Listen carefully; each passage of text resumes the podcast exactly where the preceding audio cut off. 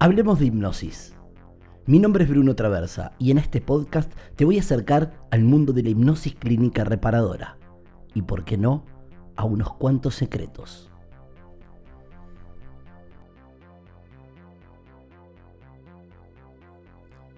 En el capítulo de hoy hablaremos de regresión y cómo se logra.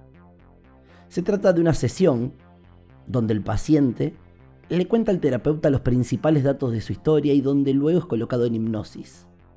La hipnosis clínica reparadora es un estado de muy cómoda relajación, donde el paciente no está nunca inconsciente y escucha, razona, piensa, comprende y finalmente recuerda absolutamente todo lo que haya aparecido en su mente.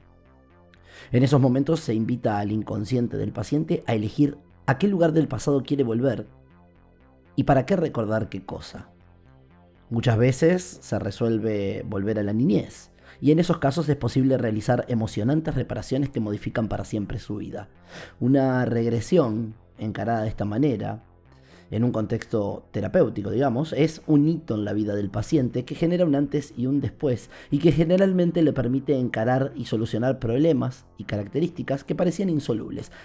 Hablábamos en el capítulo anterior que la hipnosis no es ese show circense, donde bajo sus efectos una persona pierde totalmente la conciencia y hace cosas ridículas de la que nada se acuerda cuando despierta. En realidad, la hipnosis más que un estado de inconsciencia es un estado de hiperconciencia, de conciencia expandida. Pero, ¿cómo se logra? Bueno, podemos decir que esta maravillosa herramienta nos brinda una nueva perspectiva para un mejor fluir y avance en nuestras vidas. A diario, se acercan amigos y amigos que manifiestan haberlo intentado todo para resolver un problema X. Esta terapia a menudo proporciona la revelación y las respuestas para una verdadera curación y lo mejor de todo es que en su gran mayoría lo logra en una sola sesión, salvo casos eh, extremos como algún tipo de adicción. En este proceso, tu mente consciente necesita alcanzar cierto nivel de comodidad para dejar al subconsciente comunicarse libremente. Colocamos al cuerpo en un estado de relajación profunda, tranquila, serena, y lo dejamos en automático, o sea, le permitimos a la mente desentenderse del cuerpo. Y entonces la mente gana recursos que son los que vamos a usar en los procesos terapéuticos. Aquellos que juegan videojuegos en computadoras saben que muchas veces, cuando el juego requiere una gran cantidad de recursos, mucha memoria, es posible ir apagando distintas aplicaciones, programas que están funcionando en un segundo plano manteniendo solamente los mínimos para que la computadora no se apague ni se detenga. De esta manera se ganan muchos recursos, mucha memoria RAM, que finalmente se utiliza para el desarrollo del juego. El proceso de disociar la mente del cuerpo y despejarla de tareas para permitirle concentrarse en un foco de atención sugerido por el terapeuta se parece bastante a esto. De este modo, gracias a las herramientas de la hipnosis clínica reparadora, le facilitaremos a este último expresar todo lo que considere necesario para solucionar cualquier conflicto interno que te esté bloqueando mental o físicamente en tu vida.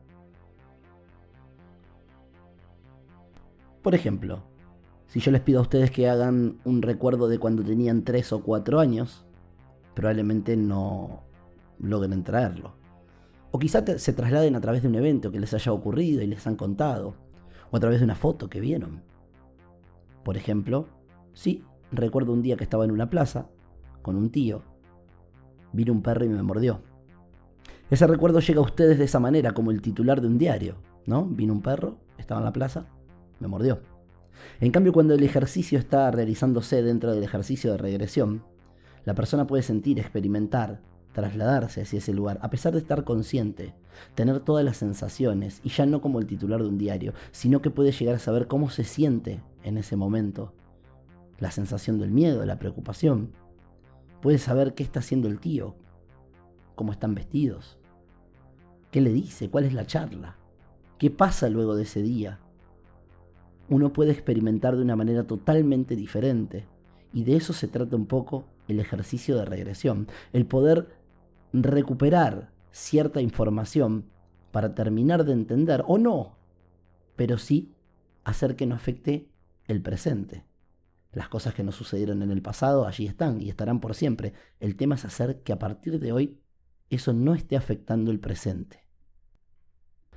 No se olviden de calificar este podcast, así podemos llegar a más personas. También no se olviden de escribir iralpasado.com, www.iralpasado.com, sino también a través de Facebook, regresiones, guion hipnosis clínica reparadora.